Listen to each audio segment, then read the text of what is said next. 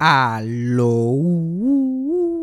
Bienvenidos a Eso fue Sarcasmo. Antes de ir con el episodio, quiero recordarles que si quieren acceso exclusivo a todo lo que este podcast tiene que ofrecer, tienen que unirse a nuestro Patreon, donde todos los martes tenemos un episodio en vivo y exclusivo para todos nuestros Patreons. Y los episodios regulares, como este que vas a escuchar ahora, salen todos los jueves, que eso es tres días antes que aparezcan en las plataformas de podcast. Ah, y mencioné que todo esto es en video y a todo color, donde puedes ver mi cara y mis brazos moviéndose para los lados como si fuera Kermit the Frog. Así que no lo pienses dos veces y únete al Patreon de Eso Fue Sarcasmo y sé parte de nuestra comunidad. El link está en la descripción de este episodio. Pero vamos al episodio rápidamente. Play the thing. Eso fue sarcasmo. Fue lo único que había. Eso fue sarcasmo. Lo escucho todos los días. Eso fue sarcasmo. En el trabajo tú tranquilo. Eso fue sarcasmo. Con Fabián Castillo. Vamos, pues aquí tengo a una mujer que yo he querido conocer durante muchos años. Porque yo no le quiero, o sea, no quiero hacerla sentir mal de su edad, porque yo soy un pile de mierda. O sea, no es, no es, no es que yo sea mayor, pero ya se supone que sea adulto. Pero yo me acuerdo ver a nuestra invitada de hoy. La primera vez que yo la fue en Sálvese quien pueda. Y yo, o sea, yo me crié en el campo, yo me crié en María, por allá, Mayagüez. Yo no veía mucha gente como nuestra invitada, normalmente. Y de momento aparece. Y yo estoy como que, wow. Like, eso como que está chévere, eso está como que cool, eso como que me gusta. Ujú. Y está como que hablando peste de la gente. Eso también como que chistoso. Eso, está- eso como que brega. Yo quiero hacer eso algún día. Como que algo así. Y aquí la tengo conmigo. La señora Miss Druxila Divine Carter. Señorita. Ay, tu- señor. y perdón. Señorita, ponme la Señorita. costura porque yo soy una mujer que yo, ¿verdad? Termino mi relación y yo misma me meto el lamero y me doy una costura y quedo nueva. Hola, gracias por la invitación. Estábamos hablando, antes de empezar a grabar, estábamos hablando de, de, de toda tu ropa y todas tus cosas. Yo estaba preguntando que si tú guardas como tipo museo toda tu ropa, las cosas que tú utilizas. En un principio sí, ya no. Ya ahora tengo un cuarto solo para Druxila y entonces pues ahí tengo todas las piezas. La, muchas, muchas las he perdido. Uno pues porque obviamente uno va creciendo, engordando. eh, básicamente más es engordando que rebajando. engordando y pues las piezas no me sirven y lo que hago es que se las regalo a alguna que otra compañera que yo encuentre que le sirva, que haga lo mismo que yo en las discotecas, en los shows y que, y que lo disfrute porque son piezas de colección de diseñadores y son piezas buenas. Otras se dañan, hay que, hay que, pues, pues hay que. Hay otras que no se dañan, que no me quedan, pero que tienen un valor sentimental para mí bien grande y esas las conservo. A pesar de que quizás pues ya no se vea el color como es original, pero las conservo. Eh, ¿Tienes lo primero que te pusiste cuando te transformaste por primera vez? Pues mira, lo primero que me puse no lo tengo. Entiendo de que lo boté porque era blanco y negro y en lo blanco se puso amarillito. Pero te puedo decir que lo primero que me compré fue un set de chaqueta y falda en el 97 para octubre del 97 y era eh, un set de chaqueta y falda de Me Salvé, bien, bien económico. Y los zapatitos los compré. Creo que era, bueno, no le estamos dando la pauta, ¿verdad? A las tiendas, deberían de esos cabrones, ¿verdad? Votarse con nosotros. Pero los zapatitos eran económicos, los compré, creo que fue en La Gloria, porque no había chavito. Y como yo no lo hice por profesionalmente, yo lo hice por fun, por, por, vestirme de Halloween y salir a joder y a janguear, pues sí, pero no lo conservo. Tengo un amigo, no me lo preguntaste, pero tengo un amigo que creo que él conserva el primer polvo maja que yo utilicé. Él creo que él lo tiene. No, obviamente entiendo que no tiene el polvo, tiene el, el package, ¿no? Pero según él, él lo tiene. Entonces, la primera foto que me saqué vestida de mujer en el piso de la casa de mi mamá, esa foto yo no la conservo, la conserva una, eh, mi- una de mis mejores amigas que se llama Maida. Y Maida fue mi orientadora en la Universidad del Sagrado Corazón. Entonces yo le llevé esa foto a Maida a la oficina cuando en aquel momento se llamaba apoyo al estudiante para que la guardara de recuerdo y ella conserva esa foto. O sea que hay cosas mías que yo no tengo. eh, por ejemplo, otra cosa más que te puedo mencionar así, creo, no lo tengo yo. Pero cuando yo saqué mi primera línea de cosméticos en el 98, por ahí, 1998, pues eran pues business cards, ¿no? Pero hubo una business card que tenía una foto. Eh, solamente fue una. A esa business card le pusieron mi foto. Creo que era con un, con un turbante rojo. Entonces la enmarcaron como las licencias. Ajá. En un plástico que tú sabes Laminado, que no, exacto, la- sí, un como- laminado. Y creo que alguien tiene esa foto. Eso es un collector item. Lo que estoy viendo es que tú Yo no los tengo, pero yo no las tengo. Pero tu fanaticada conserva la, la historia de Sí, y me gusta, ¿sabes qué? Me gusta que ellos lo tengan y que yo no lo tenga. Porque me hace sentir. Yo no, ok, los que me conocen saben que yo no soy come mierda, ni soy, eh, eh, no soy así, pero eso me hace sentir importante. El que ellos lo tengan y yo no lo tenga, me hace sentir importante, Sí, eso me gusta. Eso, eso es un nivel de caché que no todo el mundo tiene. Sí, porque ellos me dicen, yo tengo tal cosa, yo tengo tus zapatos, y, y eso a mí me gusta, porque yo no lo tengo, porque pues no lo tengo y, y, y no quisiera yo, y no, y no quisiera tenerlo. Prefiero que ellos lo tengan. Si cuando me muera, pues los maricones lo quieren vender y le quieren sacar chavo, pues allá ellos que se hagan, que se hagan millonarios, pero ¿me diste que puedo hablar malo? Sí, no. Ok, está Dios bien, mío. perfecto. No, porque no quiero que después la FCC me coja y me, me- una me demande como a Wanda Vázquez. No estoy Chacho, tú deberías escuchar este podcast. Ay, bien. Las cosas que he dicho yo. Pero a mí me gusta eso de ti. pues, Y es sorprendente porque la gente te conoce de televisión. Ajá. Y entonces tú estar en las redes ahora y estar en YouTube y sacar este lado tuyo no, que esté completamente, que a lo mejor la gente lo ha visto en stand-up o en las barras y cosas así, pero tu audiencia de televisión no está Es acostumbrada a eso. difícil, ha sido bien difícil y qué bueno que me haces esa pregunta porque yo comencé eh, en las discotecas. Yo comencé como un gay normal que hace show en discoteca como un transformista regular en, en discoteca. Entonces, eh, la, la, la parte esa, la vena de hacer stand-up comedy, pues viene de la calle. Sea, yo no, yo no, yo no tengo libreto, ni tengo un papel donde apunto lo que voy a decir, ni dónde ve el coño, ni dónde ve el carajo. Eso yo no lo tengo. Pero entonces, ¿qué pasa? Yo entré a trabajar en televisión en el 2003 en Sálvese quien pueda, que es donde tú me viste. La gente que ve televisión no es la gente de las discotecas. Entonces la gente que ve televisión piensa, o sea, jamás le pasa por la mente que tú eres producto de discoteca.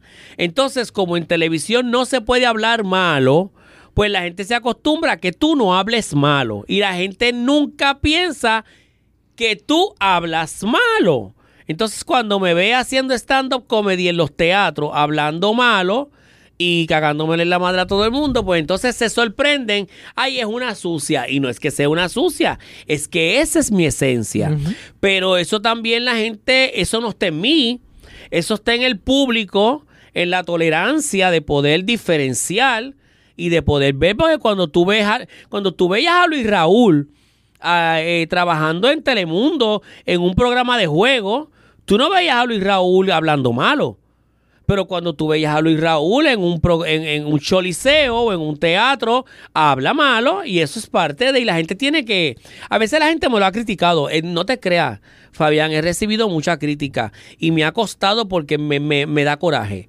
Me da coraje porque han sido muchos compañeros actores los que han venido con ese reclamo. Para que tú veas, no no han sido el público. Y, y, y algo que los compañeros tuyos no entienden que ya el público está tan familiarizado contigo, aunque no han visto esa parte de ti, al verla ya tú tienes licencia para matar. Yo Esta te- gente te conocen por décadas. Pues yo te voy a decir algo y como yo sé que mucha gente te escucha y muchos de esos compañeros actores te escuchan y muchas de esas actrices te escuchan para que les quede claro. Ellos lo saben y ellos están claros. Lo que pasa es que les jode.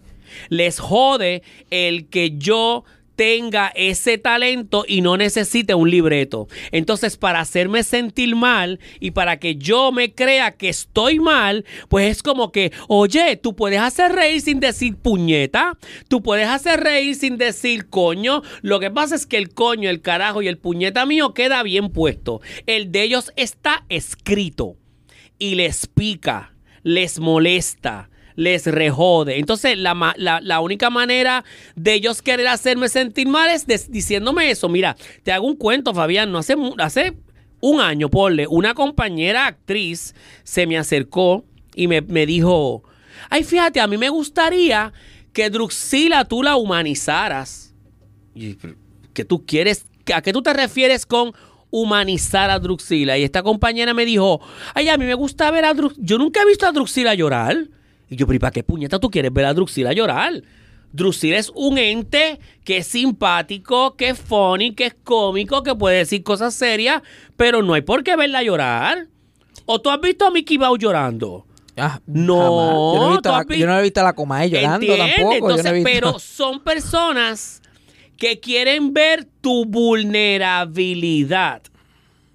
Yo sé que, eh, este- Dios mío, el podcast es de Elvi, yo sí la que estoy hablando aquí. Pero mira, hubo otro compañero actor que tú conoces muy bien, que hicimos unos ejercicios de impro, tú lo conoces muy bien. Porque se ríen. ¿Quién será? Vamos Porque se ríen. Eh, por ejemplo, sí, estoy pegado, papi. Más pega. Que me lo mete en la boca. Ok.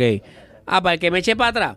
Mira, hubo un actor que yo quiero mucho, es mi amigo. ¿Entiendes? Estoy seguro que yo lo quiero mucho también. Sí, no, es pana, es pana, es pana, es pana. Y entonces, una vez hicimos un ejercicio de impro, este, eh, eh, por ejemplo, yo, mi, yo tengo, déjame ver cómo yo te lo digo, no, lo- no vamos a mencionar el nombre de él, pero por, por ejemplo, yo tengo, yo te- ya. ¿Dónde tú tienes, dó- dónde tú tienes, dónde, dónde tú tienes relaciones sexuales? ¿Dónde te gusta tener relaciones sexuales a ti, Fabián? En la cama. En la cama. Ok, pues, yo, mira, no voy a decir el nombre de nadie. ¿Nadie te gusta chichar? En la cama. Ok, pues yo chicho. en mi casa. Bueno, pues te cuento que ese actor, Ajá. una vez hicimos un, no dije nombre, ese actor, una vez me, me hicimos un ejercicio y quería que yo llorara. Hice un ejercicio con mi mamá, como si mi mamá hubiese fallecido.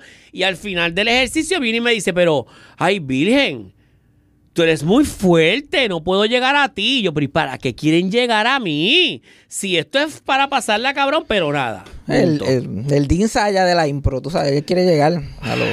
Ay, que me mamen el toto, olvídate de eso. Sigue. Tengo, tengo como 90 cosas que quería mencionar y como seguimos cambiando el tema, No, pero dale, siguen- te voy a dejar, dale, dale. se me siguen olvidando. Es que yo estoy cabrona porque yo soy como Sonia. Yo empiezo a hablar y no hay quien me calle la boca. Estoy cabrona. Oye, ¿de qué hablamos? Estábamos hablando, había algo bueno ahí entre medio. Había algo bueno. Pero esto es importante. Estábamos hablando de la ropa, de, de la televisión. Estábamos hablando Ah, de los compañeros tuyos. Como que a mí me da mucha gracia con esos compañeros que te dicen esas cosas. Ajá. Y que, ah, no tienes que usar las malas palabras para hacer reír. Pero ellos usan las malas palabras para hacer reír cuando no es parte de ellos. Claro. Ellos literalmente hacen lo que están criticando en ti. Tú dices puñeta, carajo, leche y chocha, porque así que tú hablas. Claro. Pero tus compañeros no hablan así y tienen y se creen que eso es cuando te ven a ti. Sí. No entienden que es este ser tú mismo. Eso es lo que Esa funciona la- en el sí, stand ellos lo No es las saben. malas palabras o no. Y ellos van allá y se tiran cuatro caras y cuatro puñetas y no, les, queda. no les queda. Eh, yo me he dado cuenta, lo que pasa es que, mira, eh, en el momento en que se me acercaban y me decían esas cosas, quizás no era el momento adecuado mío personalmente, quizás estaba pasando por unas situaciones que lo cogía a pecho, ya no. Ya los dejo locos y pues yo hago lo que me da la gana. Y si te gusta bien, bien. Y si me quieres contratar, me contrata. Si no me quieres contra- contratar, pues allá tú. Eso es problema tuyo. Pero ya yo soy yo. Y ya eso yo no lo voy a cambiar. Por eso es que es bien pocas las veces que también que tú me estabas preguntando ahorita fuera de cámara, hablar de mi manejador lo podemos hacer y me encanta, pues claro que sí. Pero trato de no mezclarlo mucho porque somos dos cosas completamente bien diferentes. Y entonces, pues, trato de no tocarlo. ¿Te, te olvidó que me ibas a preguntar de nuevo? No, estás bien. No, no, también que, que yo estudié en Sagrado, que mencionaste a Ay, yo Sagrado. también, de sí, papi, Sagrado. pero yo empecé... uh, Ah, más o ¿Tú eres menos. que 2000 qué? Yo entré, yo entré a la Universidad del Sagrado Corazón en el 2012. Pues los otros días. Ajá, por eso. Sí, ¿Y te no- graduaste ya o todavía estás ahí dándole todavía no me he graduado y dejé de estudiar, so no creo que me voy a graduar. Ok, ¿están caros los créditos? Dos y pico, tres y Tan pico. carísimo. Sí. Carísimo. Cuando yo empecé estaban en 85, imagínate. Dios mío. Eso fue en el 1920, hace Sí. muchísimos años atrás. Me imagino. Pero ¿qué tú crees que, qué tú crees que vino primero uh, en ti o en tu manejador, como lo quieras llamar? Como que el drag o tu habilidad para hacer reír. Como que tu quick wittedness. La habilidad para hacer reír desde chiquito. Desde pequeño recuerdo una compañera de la, de la elemental, eh, Lorna se llama, eh, Lorna Jaramillo, nunca se me va a olvidar. Y me dijo, éramos pequeños, porque yo estudié con Lorna hasta sexto. O sea que, ¿qué te puedo decir? ¿Qué edad yo tenía? Nueve, ocho, por ahí. Y me acuerdo que un día estábamos hablando y me dijo, tú vas a vivir de la risa, vas a vivir de eso. Y mira, tantos años, no la he visto, creo que tiene una posición bastante alta gubernamental, eh, creo que es ella. Eh, me gustaría encontrármela y decírselo, mira, la pegaste, perra, porque lo he, lo he vivido de eso. Digo, tengo otros trabajos, no solamente vivo de Druxila, pero porque no se puede vivir de esto. Pero este, no, no todo el mundo es RuPaul. Así que, pero ella me lo dijo. Y luego pues vino Druxila. Druxila fue un accidente. So- no, eran, no, eran, no era una gran ambición tuya en la adolescencia. No vestirme de mujer y hacer eso, no para nada. No, para nada. Yo siempre desde pequeña, yo siempre quise ser eh, dentista o psicóloga.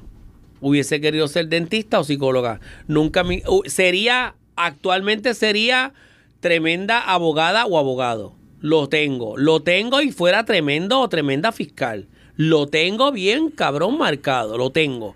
Lo tengo bien duro. Lo que pasa es que ya uno no quiere ponerse a estudiar a esta altura.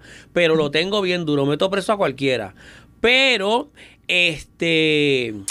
Lo de Druxila vino por accidente, por un Halloween en el 97. Yo tenía la curiosidad de vestirme de Druxy para, para un Halloween, no de Druxy, de una mujer. Y me vestí y a partir de ese momento después me dieron la oportunidad de estar en un show de un compañero que quizás tú lo conoces, que es Nina Flowers, que es uno de los drags eh, que estuvo en la primera season de RuPaul, que hace poco entrevisté en mi programa Muriendo de Bella. Y este y por ahí seguimos y hasta el sol de hoy. Tú me viste en el 2003, sálvese quien pueda. Y ya de eso va, ¿qué? ¿20, qué? ¿27 años? No, No, 17. casi 20, exacto, 17. 17. Casi, ahora, ajá, 17 años que llevo en la televisión. Y después de ahí estuve con Julián. Después con, de Julián estuve con Vigoró. Después de Vigoró y Milicangiano estuve con Gila Santini. Después estuve en Univisión. Y ahora estoy trabajando en Mega. O sea que he sido puta, he recorrido todas las... eh, Como todo buen to- artista puertorriqueño, has cogido todos los canales estoy más de una vez. orgulloso, estoy bien orgullosa y orgullosa porque he recorrido todos los... Me, fa- me falta uno. Ah, no te creas, y sonará raro, me falta uno, no he entrado. Pues me imagino por qué, pero me encantaría trabajar en el Canal 6. Suena raro, gente, la gente que está loca para el Canal 6. Me gustaría, creo que sería un reto trabajar en el Canal 6. Uno, porque es un canal del gobierno. Dos, porque la gente que ve el Canal 6 son gente fishu, la mayoría. ¿Tú crees que todavía existe esa barrera? Like, en Sí, el sí, le, la hay, la hay, la hay, la hay, la hay, la hay, la hay, sí la hay, la hay. Bueno, mira si la hay, que hace un tiempo atrás le pregunté a una productora que a lo mejor tú conoces, esposa de un productor también puertorriqueño, un comediante, le pregunté que yo quería hacer comerciales de televisión como hacía Raymond con Plinia, Ujú. y ella me dijo que yo no podía porque yo era gay. Mira qué idiota la cabrona esa. Oh, wow. Me dijo eso. Yo te tengo, te tengo una historia mejor de esa Para misma que, cabrona. para, para que tú veas. Parecido. Ok. Me acuerdo con un actor. No que digas nombres si estamos hablando de la misma. Déjala loca. Déjala loca. Rima con este. No, no, no digas nada porque ella es perra. Ella es perra y rápido después me ve por ahí. Me empieza bendiciones, bendiciones. ve. Pues ya, yo, este, un actor que trabaja para ella. Ajá. Este, se metió por un, por una situación de un sketch o algo, se parece que se metió como que en problemas. Ajá. Y tuvo una situación que, que se tuvo que disculpar y qué sé yo. Y tuvieron una reunión Ajá. Y en la reunión él estaba discutiendo con la persona, estaba diciendo como que miren, ¿no? Y este, pero pues, pero seguimos, porque pues estas cosas han pasado. A Raymond le pasó recientemente con por algo que había pasado y qué sé yo qué más. Y ya, lo que pasa es que son dos cosas diferentes. Raymond es blanco. Dijo. Ujú. Oh my God. es que ella es así. Si es la misma, ella es así. Probablemente, probablemente es la misma. Sí, es la misma. Estamos hablando de la misma. Vamos a hablar, sí. JS. Aquí hay que hacer, hay que No, hacer- hay que- GS, hay que- hay que hacer unos cortes estratégicos aquí. Yo lo dije, GS. Gaby GS. ¿Esa o no? Sí, esa misma. Ok, ya. Pues lo dije yo, puñeta. Si hay algún problema que me llame. Hablando así de, ahora que estamos comentando chismes, porque eso es lo que me gusta a mí. Yo, me, me- Dale, yo me metí, yo me metí a esta industria, no porque me gustaba tanto hacerlo, Ajá. pero me gustaban los chismes de, de camerino y de behind the scenes y escucharte lo que te dijo fulana. cosas. Y a los artistas nos encanta hacer eso. Like, ahorita mismo yo estaba aquí sentado y estaban pelando a uno aquí. que yo estaba en el cielo. Ay, sí, En el paraíso. fabuloso. Qué fabuloso. Pero la cosa es, tú que has, has trabajado, te has destacado como que en la chismología, para ponerle un nombre. ¿Cuáles son tus líneas a la hora de hacer eso? Porque obviamente todo el mundo sabemos los chismes de todo el mundo, pero no son los mismos que salen en la televisión. Claro. Nunca te han dado esos arranques como nosotros ahora mismo en el podcast que estamos hablando de gente Ajá. y pelando en televisión, en Sálvese quien pueda o en sacando chispas.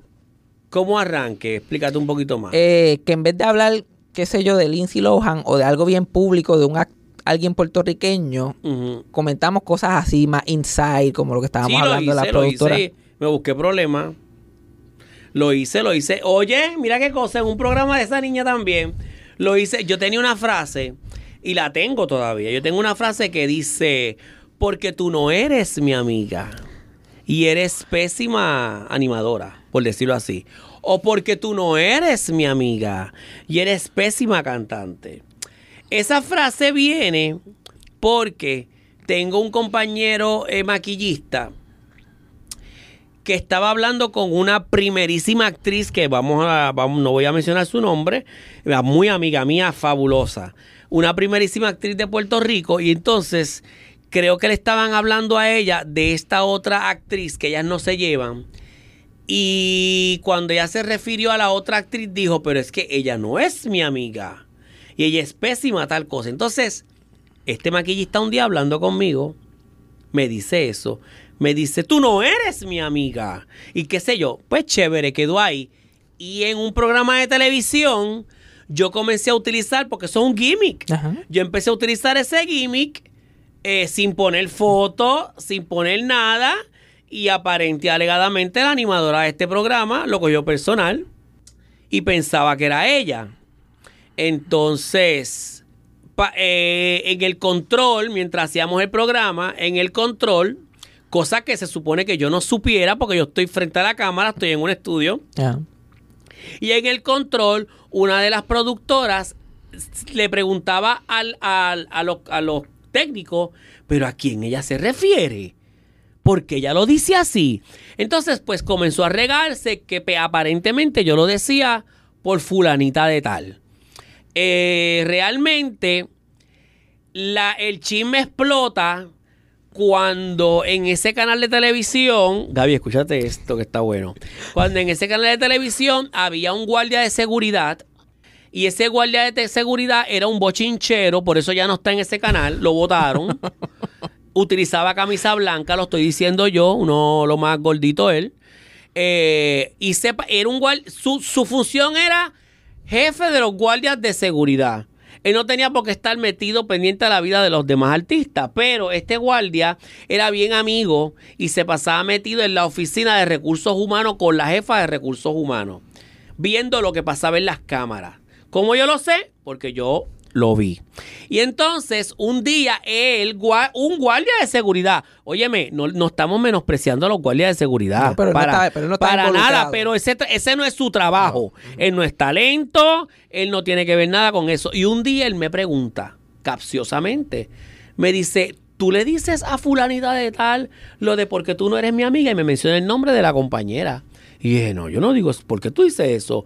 No, porque me preguntaron que si tú lo decías por ella. Y yo le dije que no. Yo no, eso es un gimmick de Drusila. Es como cuando yo digo eso, que, que tú me dices, o como cuando, si tú me preguntas ahora, eh, Drusila, ¿tú has fumado marihuana? y yo vengo y te digo, "Mi- mira cómo te lo voy a decir. Eh, no. Bueno. Una vez, pues yo en casa de. ¿Viste? Ese gimmick de no. Punto. Pero bueno, eso es un gimmick que yo tengo donde te estoy diciendo, no lo he hecho, sí lo he hecho. ¿Me sigue? Y tú piensas lo que, te- a ti te- lo que a ti te dé la gana. Yo no te voy a contestar, tú piensas lo que a ti te dé la gana. Pues me preguntaron sobre ese incidente. Este, y a la que me estás preguntando, eh, no me has preguntado directamente, pero el gimmick lo he continuado porque tú no eres mi amiga, o como si tú no eres mi amiga y eres, porque tú no eres mi amigo y eres pésimo editor. Que se pique el que se dé la gana. En aquel momento se picaba a alguien. Pues te tengo que decir, querida, que porque tú no eres mi amiga, si te picaste. Muy bien, porque era para ti. Ya. Te picaste. Era para ti. Ya. Lo sacamos del sistema. Caen los que tengan que caer. Si no te gusta, cuando me veas por la calle, tú me dices, oye, loca, eso era para ti. Es- esto es un negocio. Y esto es para pasarla bien. Esto no es para coger las cosas personal. Y, y- y te tengo que decir que es lamentable que uno tenga ese tipo de, de, de- de confrontación con mujeres. Porque yo, Druxila es una mujer. Eso estamos claros. Druxila es una mujer. Pero detrás de Druxila, lo que está detrás de Druxila no es una mujer. Es un hombre con tetilla, con pinga, como, como cualquier otro hombre. Que yo me lo escondo y me lo echo para atrás, son otros 20 pesos. Pero yo, detrás de Druxila hay un varón. Entonces, Druxila se puede ver fabulosa, claro. El, el- la base se le puede ver muy bonita, claro. Los labiales me pueden quedar muy bonitos, claro. Pero ¿cómo yo voy a competir con una modelo, con una actriz, con una animadora que tiene las tetas hechas, que tiene el cuerpo hecho? Jamás. O sea, si tú como modelo, como actriz, como compañera de trabajo, como lo que sea, te sientes intimidada por Druxila, tú tienes un problema. Tú tienes un problema grande y tú necesitas ayuda porque tú no estás compitiendo con otra mujer. Tú compites con otra mujer, pero no conmigo. Y pasa mucho eso. Mm, Pero ahí, ahí está la cosa que a lo mejor son gente que envidian lo que otras personas traen a la mesa. Druxila trae una cosa a la mesa, a la producción, que a lo mejor esa persona siente que no, que no puede hacer. Pues, pues sé inteligente y vamos a unirnos. Vamos a unirnos. O sea, tú sabes abrir cerraduras. Perfecto. Y yo sé hackear computadora. Perfecto. Pues vamos a unirnos tú y yo y le abrimos la oficina a Gaby y le hackeamos las computadoras, ¿entiendes? Y hacemos un equipo y ya, pero ¿por qué no te unes? E, Es, es tan sencillo como unirse, pero ellas no lo hacen y te soy honesto, son una o dos, no son todos. No son todos. También me ha pasado con varones. Lo que pasa es que los varones no me afecta tanto porque yo los veo como compañeros de trabajo, tú sabes. Eh, Y esto es un, esto es un medio bien bonito, pero también es un medio que puede ser muy cruel. Y uno tiene que tener este la, la- Y, y muy, muy tóxico. O sea, como que nunca, nunca te has sentido mal por, por algo que tú has dicho de alguien. No importa si ya era una noticia de eso, pero como que montarte encima de, de algo que estaba pasando. que me haya sentido incómoda. Ay, que el ejemplo que, que, que puedo usar, que se me ocurre Dale, ahora, dale, es lo de Natalia, que pasó, la separación de Francis. ¿Sabes? Que a Ah. Natalia eso se comentó, pero le metieron Le metieron fuerte. heavy, claro. Eh, O nunca bueno, yo nunca comenté así. nada de eso. Eh, eh, déjame ver que yo haya dicho algo de alguien que realmente me haya... Entonces, ya le digo, "Ah, diablo, la verdad que Bueno, no pues fui". mira, sí, una vez y tuve que pedirle disculpas. Pues fue hace mucho tiempo. Fue hace mucho tiempo. Fue con, con Alexandra Maragón, cuando estaba comenzando su relación con Gilbertito. Este, pues yo comenté que pues, estaba con Gilbertito porque era lo que se estaba comentando y le dije de buena manera, no lo hice con ánimos de ofender ni que fuera una buscona porque no lo es. Y es muy amiga mía y la quiero muchísimo. Alessandra es espectacular. Pero yo dije, eh, nena, bótate, muchacha, agárrate de ahí, ese hombre está millonario, sácale todo. ¿Entiendes? Pues sácale los chavos, sácale todo. Y ella se sintió. Entonces, pues, Gilbertito llamó a Luisito Vigoro, que son muy amigos, y Luisito me preguntó, me dijo, ¿qué fue lo que tú dijiste?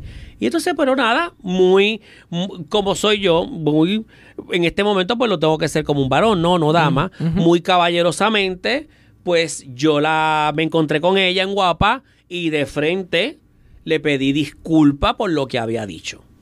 Lo mismo pasó con Maripili. Con Maripili, cuando trabajaba en Sálvese quien pueda, este, ella estaba bien pegada. Eh, Y ahí, que sale la imitación. De. Malapili, no, de, de sí, de, algo así. No, Malapili es la que hace Franci. Ah, la que hace este. Ma- Magipilli, Maripili, Maripilli, Maripili. que es la que hace Lizzy.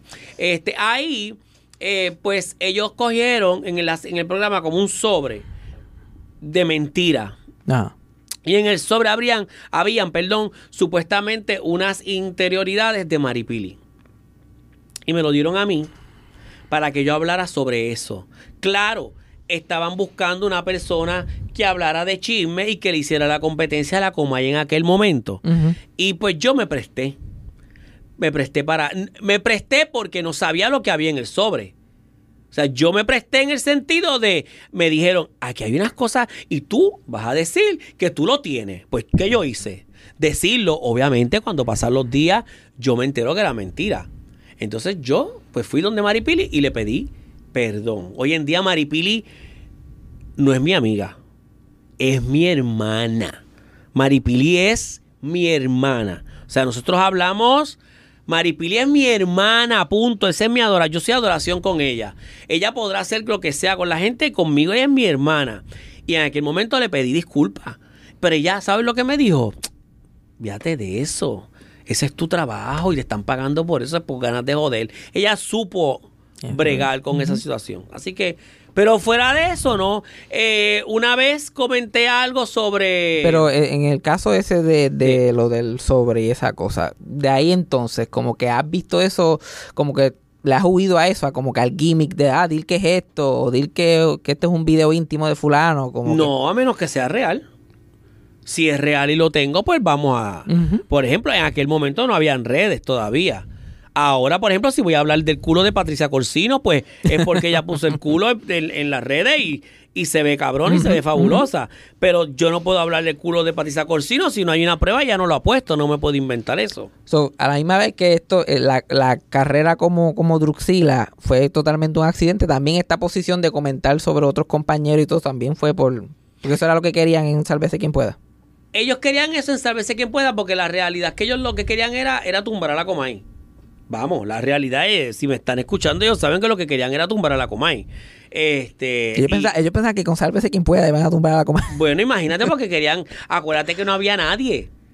No, había nadie que hablara de chisme, bueno, excepto Miricangiano, pero acuérdate que la Comay está clavada en una silla. Es mi amiga, la quiero mucho, yo trabajé con ella. Si hay una persona que sustituyó a la Comay, fui yo en el 2009. Pero no, no, la Comay no se puede levantar de la silla. Bueno, a veces cuando hacen cositas Ajá, que la levantan caminando y es parte del phone y qué sé yo y chévere. Pero yo podía pararme, yo podía moverme. Entonces dijeron, espérate, no se parece, pero puede ser un personaje que, que llame la atención porque es colorido, es fashion, la gente le puede gustar. Pero en el 2003 todavía la gente estaba media reacia a eso y Cobo me cayó arriba. Me pelaba, me- de pato para arriba no me decía nada. Sí, el momento que te vio y... Claro, porque imagínate, me cayó arriba que, que era eso, que Tony Mojena, que esa pajarraca, que mira para allá, que esa patería en el Canal 2, pero pues a mí eso nunca me, me afectó ni me ofendió ni nada porque yo tengo el cuero duro. Ya Y, como eso estabas haciendo algo parecido... que me toque, hace tiempo que no me toca, ya quisiera yo que me tocara y dijera que dijera algo de mí, que me toque, a mí no me molesta, eso, eso es parte de, eso es parte, en aquel momento me chocó, pero pues, ¿qué podía hacer? Querían tumbar a la Comay. Obviamente eso no pasa. Sálvese quien pueda... Pegó, Nadie porque tuvo, eh, tuvo un tiempo con lo de eh, la imitación de Maripili y el oye, esto está Sí, bueno. sí, tuvo sí, su momento, pero no duró mucho. Pasa es que ahí la producción pues era como que rara, la gente que estaba produciendo. Y de ahí tú Cada- terminas en guapa, en sacando no, yo de ahí, Ajá. el programa, te voy a ser bien honesto, el programa lo cancelan, pero antes de que fuera cancelado no me llamaron más. Ellos nunca me volvieron a llamar, como siempre pasa. So que yo estuve con ellos desde mayo, mayo 2003, como hasta octubre. Y luego de ahí, sabes que vienen las navidades y en la televisión las navidades no hay programación, todo el mundo va de vacaciones. Pues pasó como un mes de que me dejaron de llamar y ah, eventualmente cancelan el programa, que era una mierda. Este, la verdad. Este, ¿quién veía eso? Pues mami, yo. y entonces, este, de ahí, 2004, viene la loca de Julián Gil, tan que lo quiero muchísimo. Y Julián, pues me llama para el programa de Apartamento 52, allá en el canal 52. Ujú. Y entonces pues hago el programa con Julián. Estuve con Julián como año y medio, casi dos. Y de ahí me llama Luisito para Sacando chispa. sacando, no, sacando chispas, sí. Y O de magazine, ¿no fue de No, magazine? no, estaba de magazine, pero le cambié el título, sacando chispa, y luego de sacando chispa lo cancelan. Eh, me llama Hilda Santini para Mediodía Puerto Rico. Luego Mediodía Puerto Rico lo cambian para Pe- Pégate al Mediodía con Bulbu. Y ahí sigo con ellos hasta el 2017. En el 2017 viene el programa, viene el programa, viene este el huracán María. Eh, ese- ese- eh, obviamente no hay televisión, no hay qué sé yo. Eh, nunca me llamaron más de Pégate al Mediodía. Y entonces quedó fuera de Pégate al Mediodía.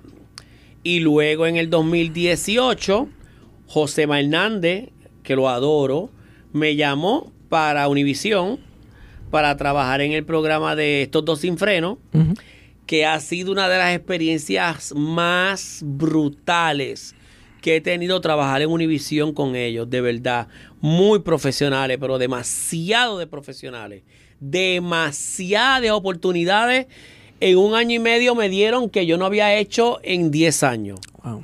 pero demasiadas de oportunidades. De ahí cancelan el programa y luego entonces ahora que estoy trabajando en Mega con Marisol Calero y Braulio en el programa de la, de la movida. Entonces, lo, lo más que me llevo de todo esto es cuál es la necesidad de simplemente no llamar a alguien más. Porque no pueden dar una llamadita y decir, mira, vamos a tomar otra dirección o vamos a hacer algo diferente. Gracias por, por tú llevas tantos años en esto y así no te llaman más y no vuelves a salir. Pues yo te, yo te voy a explicar porque yo pienso que habemos actores y actrices que se mueren por estar en la televisión, se mueren por hacer eso y hacen y aguantan lo que sea por estar ahí. En mi caso, a mí yo no me muero por hacerlo. A mí me apasiona lo que yo hago, pero yo no me vivo la película. Y al yo no vivirme la película, yo no te voy a reír la gracia. Y tú puedes ser el productor o la productora y tener el guille de que tienes a Dios agarrado por el pescuezo. Puede ser quien sea. Pues, y voy con nombre.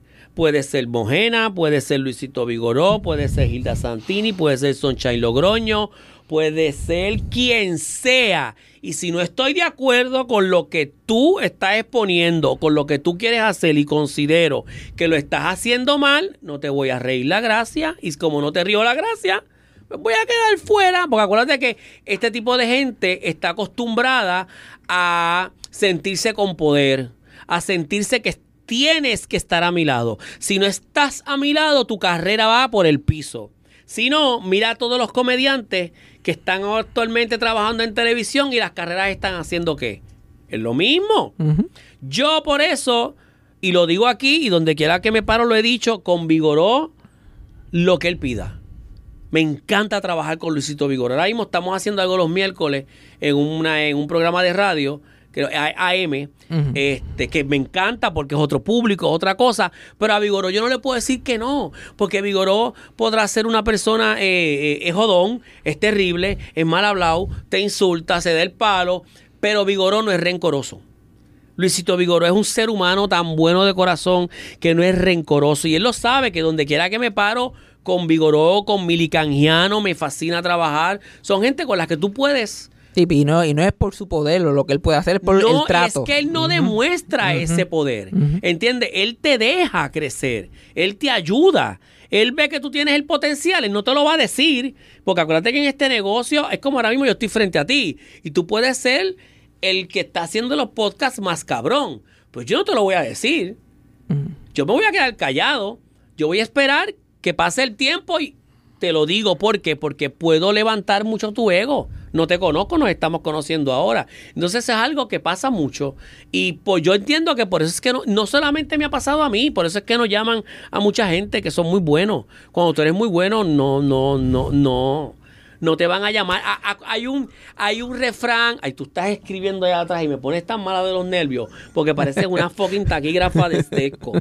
Estás como. como- Parece. Sí, yo- clac, clac, yo- clac, a mí clac, me pasó clac, lo mismo. clac. Yo siento que estoy en corte, que yo Sí, estoy si entrevistando a ah, la me están testigo. entrevistando y la puta va presa. Y yo, Sí, ¿y está- qué fue lo que te dijo la productora? Repítelo para el, para, para el documento. Tú sabes lo que yo me he metido en la cabeza, este, bótate, pero no te destaques. Y en este negocio hay que votarse, pero no me voy a destacar. Me voy a destacar, pero no te lo voy a dar a entender. Bótate, piensa en eso. Bótate, pero no te destaques mucho. Eso, eso a mí me, me acuerda como que mi propia estrategia, como que empezando en stand-up y después seguir los podcasts y todo esto. Como que yo no soy una persona de, de estar detrás de la gente y decir como que escucha mi podcast o haz esto Ujú. o lo otro. Yo siempre he querido ser, cuando yo me paro en una tarima, Ajá. me dan la oportunidad, estoy ahí. Yo es, yo quiero ser innegable, esa es la palabra que yo uso. Yo quiero que nadie, por- por- que yo le caiga mal, que yo le caiga bien, que nadie pueda negar de que eso funciona y que eso estuvo cabrón. Y eso es lo que yo le digo siempre a la gente. Ah, que tú tienes que tratar de ser innegable y no te mezcles con los demás, con los chismes, con el, con el pana de este, con el pana del otro. Y cuando tú haces tu, tu stand-up, ¿te gusta qué? ¿Cuál es el tema así que a ti te apasiona o que, Yo que tú dices, tú, yo soy un duro en esto? yo hablo mucho de mí, yo hablo mucho de mi apariencia, de, de, de que me gustan las gordas, yo hablo de chichar, yo hablo de las cosas Es que sexuales. eso es un stand-up, tú estás contando algo. Y yo soy, yo no estoy hablando por, yo hablo de mí y de mi familia y cuento historias y trato de irme lo más adentro posible. Lo que tú pensarías que jamás alguien va a decir en público Es que o va a comentar, yo te lo voy a decir. La gente está like. Uno de mis chistes que más funcionaba era cuando yo empecé, era que yo salía Ajá. y yo solamente decía, sí lo sé. Y la gente empezaba a reírse. Porque la gente me veía salir Ajá. y yo antes era un poquito más flaco, me veía un poquito más joven. So, yo veían esta chispa Ajá. tan calladito que salía bien awkward con el micrófono y la gente como que había ese nerviosismo en el público. Y yo como que, lo sé. Y ahí la gente se estaba Se riendo. estaba riendo. Lo, la- lo- lo que menos tú te imaginas, la gente se va a reír de la bobería más que menos tú piensas que se van a reír. A mí me pasa lo mismo. Pasa que en mi caso, si has visto algún stand-up mío, yo soy fuerte. Lo que pasa es que yo soy gráfica.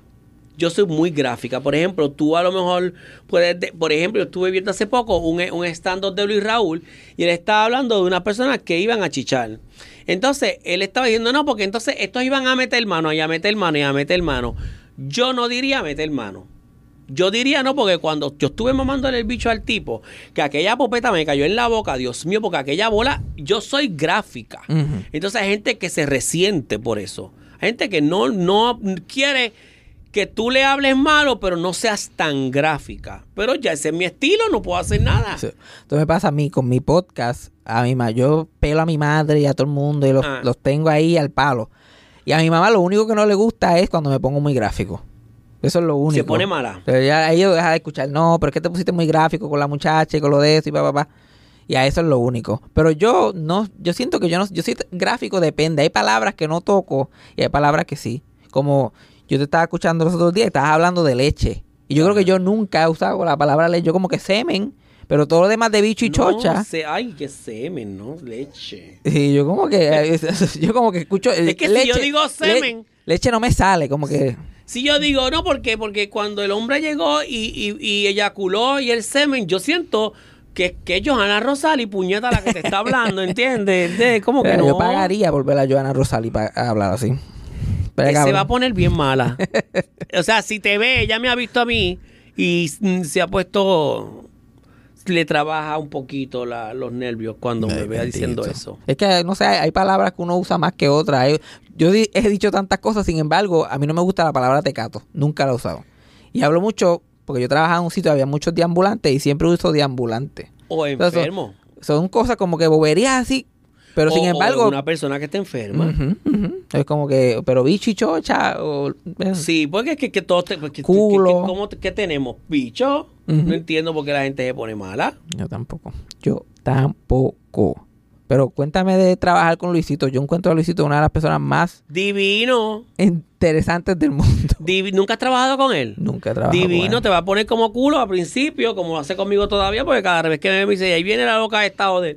Siempre lo hace, pero yo lo quiero mucho porque él es muy... Con Luisito no es rencoroso. Él te puede poner como culo, pero no lo está haciendo porque lo quiere, te quiere humillar o quiere joderte la vida. No lo está haciendo, pues.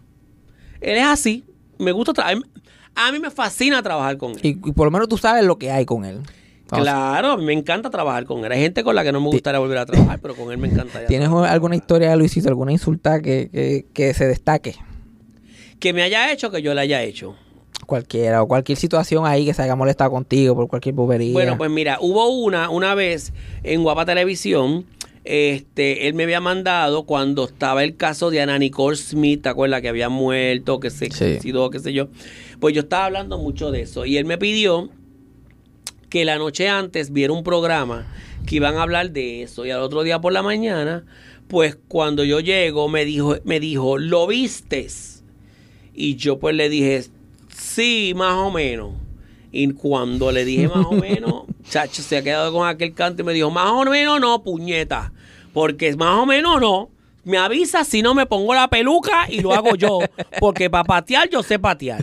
Eso fue una. Entonces, que yo le ha- lo haya puesto yo como culo, pues hicimos un, un show que se llamó Alerta Roja en el Ambassador. Ajá, que era basado en lo que tú decías. Como en lo que yo show. decía del programa. La que ese programa Y estaba bien pegado porque lo daban por la tarde a la yo- una. yo- y después lo repetían por Lo la noche. repetían por la noche. Me tengo que mover porque esto está como que. Ay, me. eh, yo lo- entonces, eh, eh, ¿qué pasa? Yo para ese tiempo tenía un trabajo. Yo, bueno, te- siempre, yo siempre he tenido mis trabajos Ah, fijos que no tienen que tenido ver. que no tiene que ver, sí, no tiene que ver nada con esto. Entonces tenía un trabajo y yo he sido muy meticulosa en que si estoy en el otro trabajo, no me llamen de Druxila. Y si estoy haciendo algo de Druxila, no me llamen del otro, del otro trabajo. Pues Luisito, cuando hicimos el ensayo general del, de este show, se cogió una nota cabrona y se fue para la placita de Santurce, aquí al lado, Ajá. en boxer, a beber. Pues no vio el ensayo general, no lo vio. Y al otro día yo estoy trabajando en mi trabajo regular y de mi trabajo yo iba a ir para el teatro, para la función a maquillarme. Mm. Y me llama la secretaria de Luis y me dice, a mi trabajo regular, que yo se lo tenía prohibido. Me llama y me dice que Luis había dicho que como él no había visto el ensayo general, yo tenía que llegar más temprano el día de la primera función para hacer un ensayo general. Con Noelia Crespo, habían, eh, estaba Noelia, estaba Samuel Molina, que en paz Wow. descanse, estaba de gente grande. Entonces, cuando yo llego, mentira, yo le dije a ella, dile a Luis que dije yo que yo no voy a hacer ningún ensayo general. Que si él quiere que esto vaya a salir, si no, pues que cancele el show. Me dijo, no, pues que llegue. Y cuando yo llegué, él estaba sentado en una silla esperándome con todo el elenco y yo no lo dejé hablar. A mí ya yo estaba tan cansada de las loqueras de él que le dije, te voy a decir una cosa. Yo no te mandé para la placita a beber en boxer. Si tú vas a empezar a joder, me avisa y el show no va, haz lo que te dé la gana, cancélalo. Y él se me quedó mirando. Me dijo, haz lo que te salga del culo. Y siguió caminando. a partir de ese momento, le, demost- le perdí miedo. Y a cuando él vio que yo le perdí el miedo, si entra por ahí ahora y viene, ay, ay, no empiece a joder. Y lo mando para el carajo. Pero antes tú te quedabas como que es Luis. Pero, pero ahora somos bien panas, ¿no? Yo a Luis lo adoro. A Luis lo, yo, yo lo adoro. Sí, yo, yo siento que, que, que ese es el secreto. Cuando tú le como que le contestas para atrás, ahí él... Tienes que perderle Porque él es- yo creo que él es más de ser una persona... Bueno, yo no lo conozco, pero... De ser una persona molesta, él siente que es más moody. Como que su, su mood puede Que le cambiar. Gusta, a él le gusta. Él es Moody. Sí que sí es Moody. Claro que es Moody. Ya, todo, Pero como- yo lo quiero mucho, yo lo quiero mucho. Él es muy bueno. Eso de que Luisito me estaba comentando que en, en momentos te dice pato, que si patería, que sé yo qué más, y, y, Cobo te hizo eso cuando de eso, que esas cosas como que eh, tú como, la, como las ves. No Nunca, me molesta para nada. nunca le has dicho como que mira, córtamelo de pato. No, porque Luis, que Luis tiene de homofóbico lo tengo yo de mecánico. O sea, es, tú sabes de quién vienen las cosas. No, ellos no. No los considero, no me molesta para nada. Además, la comunidad, la gente de la comunidad gay se tratan así entre ellos mismos. ¿Cuál es el show? Cuando a mi casa van mis amigos, yo los trato de loca.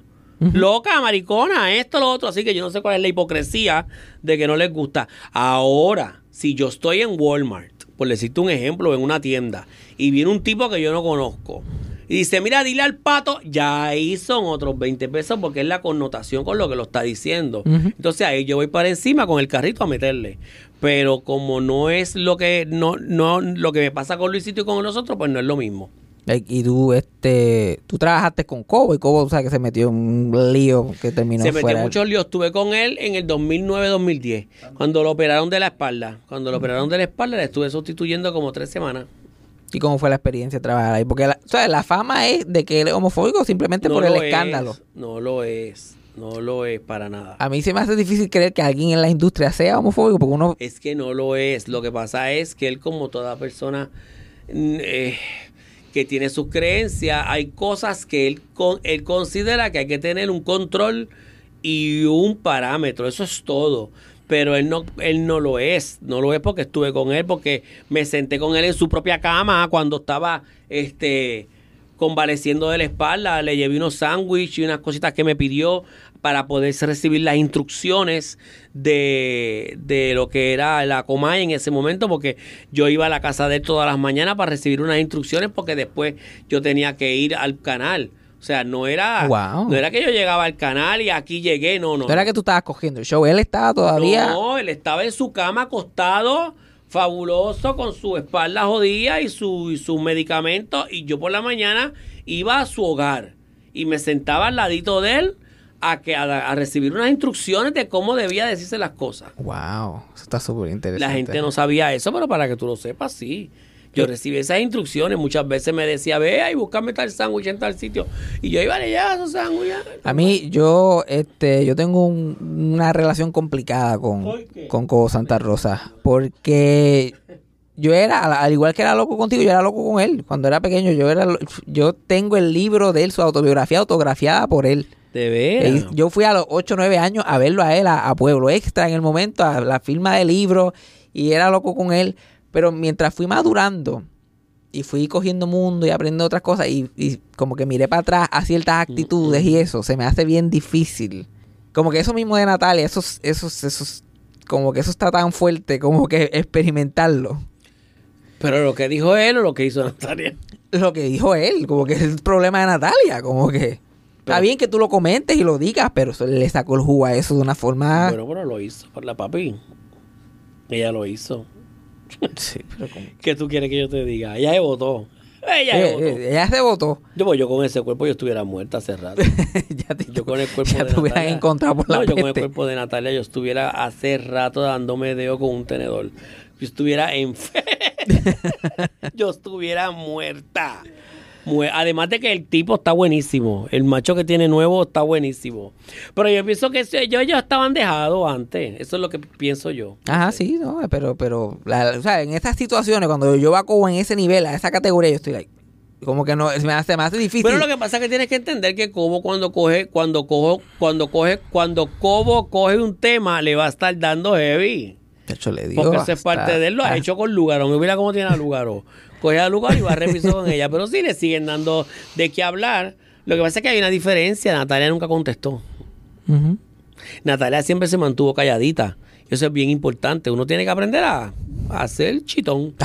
Coger batazos de cobo, por, porque es es que- cobo. porque- porque lo van a seguir, papi, lo van a seguir, la gente lo va a seguir. Pero, eh, pero en el lado profesional, como que yo lo veo como un genio. Yo, un, un verdadero genio de la televisión. Como que Un me genio y él trabajó haciendo comedia también por muchos años. Yo lo veo, yo lo veo a él como igual que veo a Tomás Rivera Chá. Yo como si hubiera usado sus talentos para bien en vez de para mal.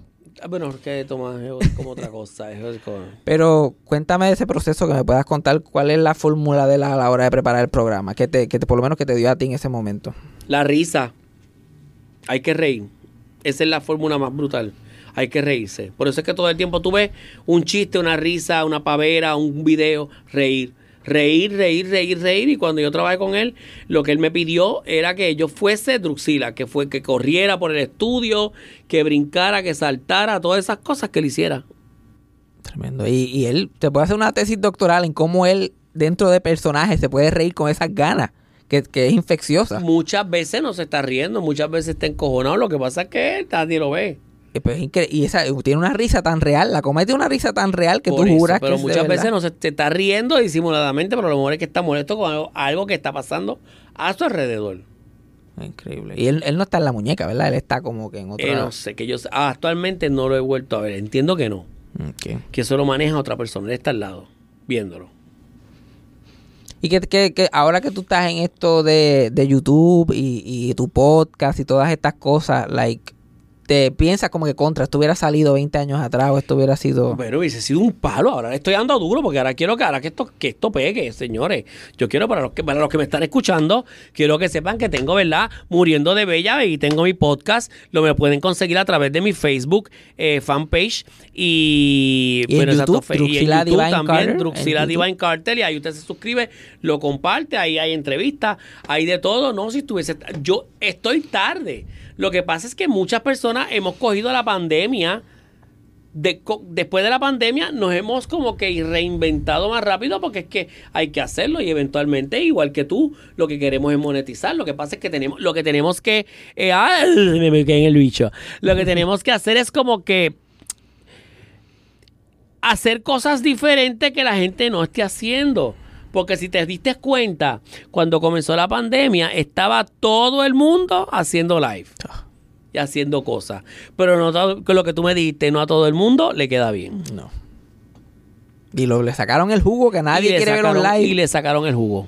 Ahora nadie quiere ver live. Eh, Tienes toda la Y ahora, y ahora la gente lo quiere hacer con YouTube, con los Sí, podcasts, con los pero vamos a ver quién, quiénes son los que llegan al próximo Los nivel. buenos. Exacto. Los buenos, los que se nos vamos a quedar, los buenos.